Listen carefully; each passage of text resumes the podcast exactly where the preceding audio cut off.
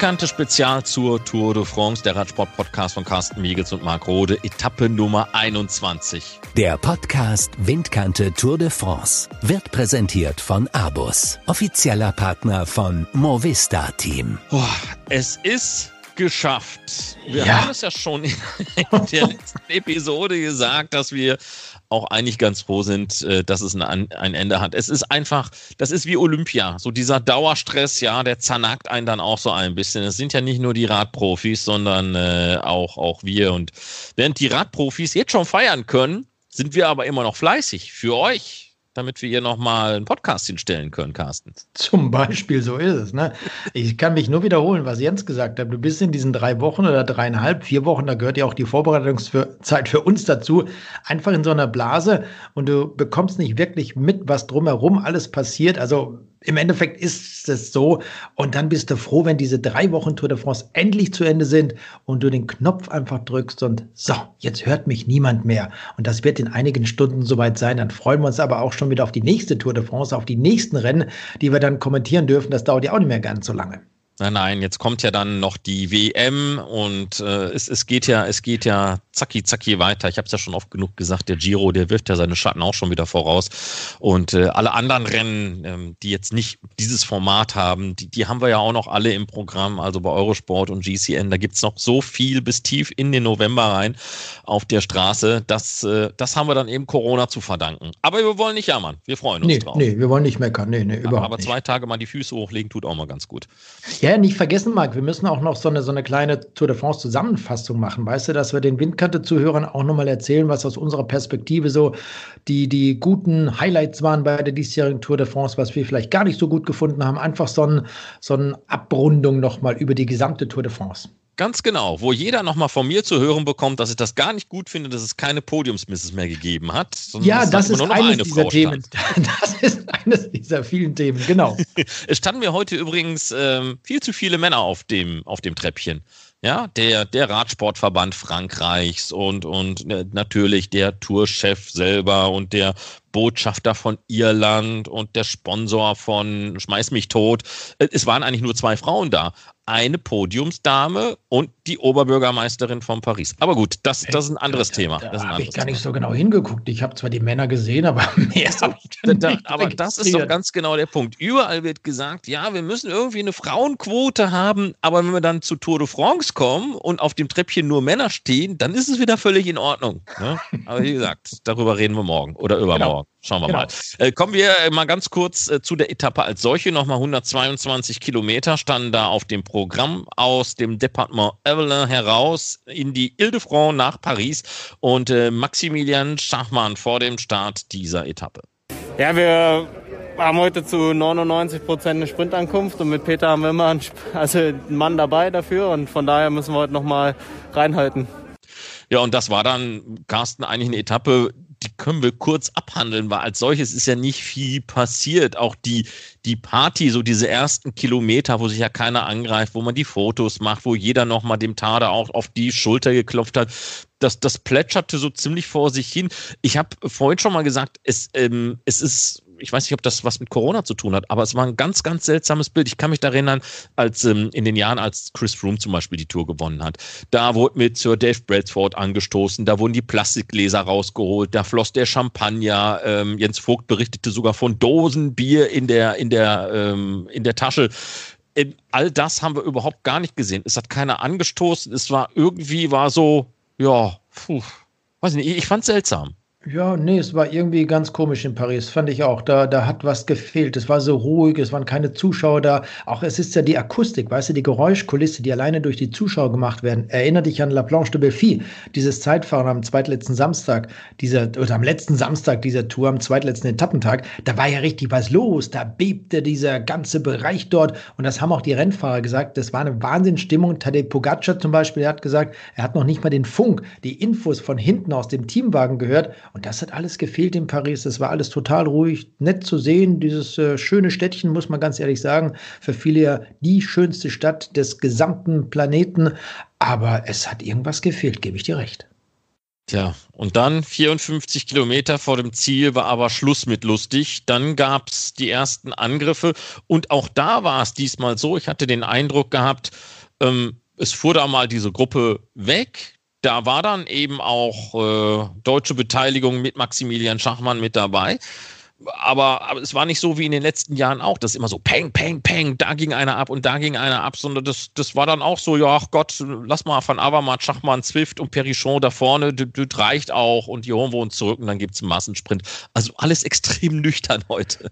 Ja, das war zwar eine tolle Gruppe, die da vorne losgefahren ist, aber die hat auch so maximal eine halbe Minute bekommen. Viel war das auch nicht. Maximilian Schachmann hat ja dann noch den Sprint gewonnen und das war dann zwischendurch auch mit das Interessanteste, weil alleine Matteo Trentin dort bei diesem Zwischensprint mehr Punkte gewonnen hat als Peter Sagan. Der hat sich ja komplett aus diesem Zwischensprint rausgehalten. Das heißt, Trentin hat da zehn Punkte bekommen. Dann war auf Partzähler an Peter Sagan schon dran. Also da ging es im Endeffekt um Platz zwei in dieser Sprintwertung. Bennett war sowieso vorne raus, der hat dann nochmal elf Punkte bekommen. Uneinholbar im Endeffekt von Sagan und auch von Matteo Trentin dann sowieso.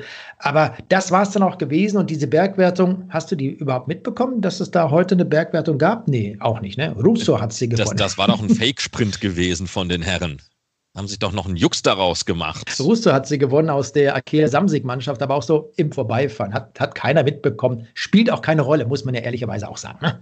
Hat aber trotzdem ein paar Schweizer Franken dafür gegeben. Ja, das stimmt. Das ist wohl wahr. Und diese Mannschaft, Akea Samsig, hat ja bei dieser Tour de France auch nicht wirklich viel Geld verdient. Wir werden auf das Geld nochmal zu sprechen kommen, wenn wir dann unseren Rückblick auf diese Tour de France nochmal machen. Nee, aber ansonsten, wie gesagt, gab es heute nicht allzu viel während dieser 122 Kilometer Spitzengruppe, hast du schon angesprochen. Und dann ging es relativ zügig auch zum letzten Sprint dieser Tour de France. Und es war erwartungsgemäß so, wie man das eigentlich auch gedacht hat, dass sich die Mannschaften wieder dort vorne formieren. Und für Sam Bennett, das hat man ja bei diesen Bildern gesehen, war das heute der schönste Tag in seinem Leben aus sportlicher Perspektive. Tour de France-Etappensieger in Paris. Er hat es ja selber gesagt, das ist quasi die Weltmeisterschaft der Sprinter. Mats Petersen, der Weltmeister höchstpersönlich, der wurde dann noch Zweiter. Peter Sagan auf Platz drei, gefolgt von Christoph Elia Viviani. Der hat auch mal in Paris dann noch ein kleines Ausrufezeichen gesetzt. Baut van Aert wurde Sechster und Caleb Ewan der wurde heute Siebter. Das hat nicht ganz gereicht. Ein bisschen weiter unten. Bester Deutsche dann in der Tageswertung. Max Walscheid im Trikot von NTT. Und das war es dann gewesen, was den Sprint betrifft. Und alle 146 gestarteten Fahrer sind heute ins Ziel gekommen. Michael Wallgren, das war der Letzte, der reinkam mit einem Rückstand von fast vier Minuten. Tut aber auch nicht viel zur Sache, denn das Ding war dann durch. Ja, du hattest Sam Bennett angesprochen, hat auch hier, genauso wie Tade Pogacar, ähm, Radsportgeschichte geschrieben, irische Radsportgeschichte, ist äh, der erste Ire seit Sean Kelly, das war im Jahr 1980, der mehr als eine Etappe bei ein und der gleichen Tour de France-Ausgabe äh, gewann. Sean Kelly damals die Etappen 19 und 21. Und äh, ja, Sam Bennett hat auch, äh, was den irischen Radsport anbelangt, äh, viel auf die Beine gestellt.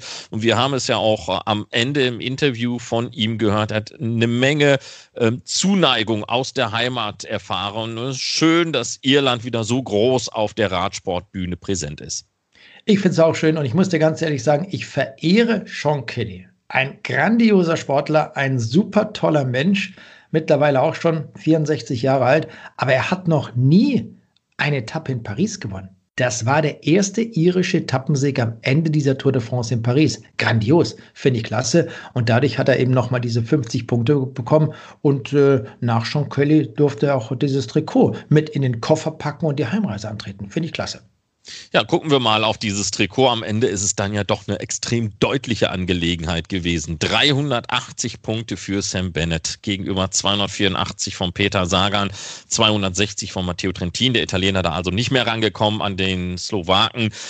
Ja, ähm, am Ende, du hast es ja gesagt, gab es dann auch mal diesen Zwischensprint, als Bennett da Fünfter geworden ist. Und ich habe vorhin noch so gedacht bei dem Interview von Kaspar Askren, ja, wer hat denn jetzt noch daran gezweifelt, dass, dass hier irgendwas mit diesem Trikot schief läuft? Ja, wir haben noch mal alles in diesen Sprint reingehauen, wo ich gedacht habe, die Nummer war doch schon durch.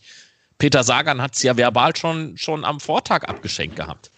Ja, die Nummer war eigentlich durch. Keine Ahnung, warum sie sich da absichern wollten. Ich habe sie selber nochmal durchgerechnet vor dieser Etappe, also da hätte nicht mehr viel anbrennen können. Aber es ist schön, dass wir ihn da vorne gesehen haben. Peter Sagan, Kelby Youn, die konnte man gar nicht sehen in diesem Zwischensprint. Glückwunsch an Sam Bennett für Grün.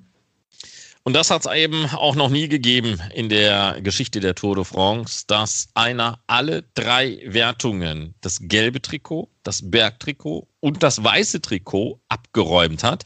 Wir hatten ja im vergangenen Jahr Egan Bernal, der hat gelb und weiß gewonnen, aber das Bergtrikot noch on top. Da ist Tade Pogacar der Erste, wie er überhaupt der erste Slowene ist, der irgendeine Sonderwertung am Ende der Tour de France äh, gewonnen hat. Also der stößt gleich mit seinen knapp 22 Jahren in so ziemlich alle Superlative hinein, die man sich nur vorstellen kann. Es hat sich ja auch nichts mehr geändert am letzten Tag. Die drei auf dem Podest standen ja schon fest, Tade Pogacar, Primus Roglic und Richie Port. Das ist schon der Wahnsinn, oder? Wenn man sich das nochmal so überlegt, der gewinnt die Bergwertung, die Nachwuchswertung, gewinnt das gelbe Trikot. Eddie Merckx hat mal Gesamtwertung, Bergwertung, Punktewertung 69 gewonnen. Das ist die erste Tour de France für Tadej Pogacar, die gewinnt der bei seinem Debüt. Das kommt jetzt auch noch dazu. Das haben zwar auch schon einige andere geschafft, wie zuletzt Laurent Fignon 1983, Bernard Hinault 78, auch Eddie Merckx eben 1969.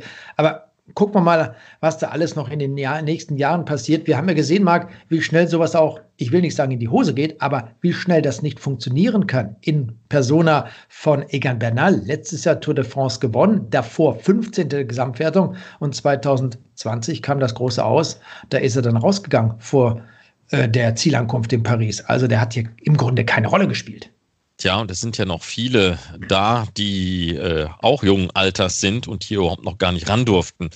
Ich sag nur mal Remco Evenepoel. Ja, bin ja mal gespannt, was der beim Giro abreißt. Vincenzo Nibali hat den ja jetzt schon mehrfach in den italienischen Zeitungen zum Giro d'Italia-Sieger erklärt.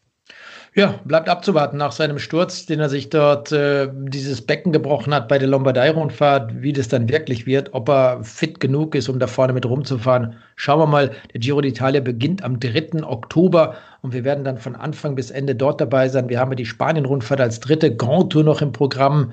Ja, da wird es sicherlich noch einige schöne Situationen geben. So, ganz schnell noch zusammengefasst. Also Pogacar, der Beste auch am Berg, 82 gegenüber 74 Punkten von Richard Carapaz. In der Nachwuchsfahrerwertung war an der Position 2 Enric Mas. Der war noch einigermaßen im Dunstkreis gewesen, eben auch in den Top 10 dieser Tour de France Gesamtwertung. Sechs Minuten sieben der Rückstand gegenüber Pogacar, Valentin Madua und der Rest vom Schützenfest. Fast zwei Stunden Rückstand gegenüber dem besten Mann. Und mal wieder muss man sagen, das Team Movistar ganz vorne in der Teamwertung. Genau, die haben gewonnen in dieser Mannschaftswertung mit einem Vorsprung von über 18 Minuten auf das Team Jumbo Visma. Bahrain McLaren auf Platz 3, 57 Minuten Rückstand und ganz unten auf Platz 22 Lotto Sudal, 13 Stunden 35 Minuten und ganz genau 41 Sekunden Rückstand. Damit haben wir dieses Thema auch abgehakt.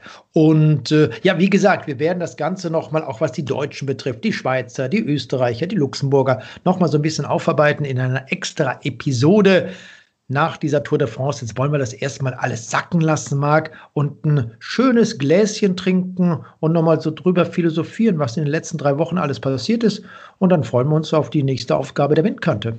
Ganz genau. Und äh, wir werden dann nach diesen Sonderepisoden und unserer Gesamtzusammenfassung wieder zurückkehren zu alles rund ums Fahrrad. Nicht nur Profiradsport, sondern werden uns mit vielen, vielen Dingen wieder beschäftigen, die allesamt was mit Fahrradfahren zu tun haben. Und ich gehe dann gerne wieder auf Reisen. Ich glaube, das nächste Mal steht mal wieder Kenia auf dem Programm.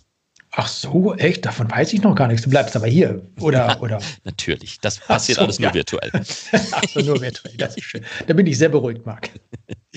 Gut, dann soll es das für den Augenblick gewesen sein, was äh, Emanuel Buchmann und Lennart Kemner zu sagen haben zur gesamten Tour de France. Das parken wir dann rein in unsere Gesamtzusammenfassung. Ja, dann hoch die Tassen. Bis zum nächsten Mal. Prost. Der Podcast Windkante Tour de France wird präsentiert von Abus, offizieller Partner von Movista Team.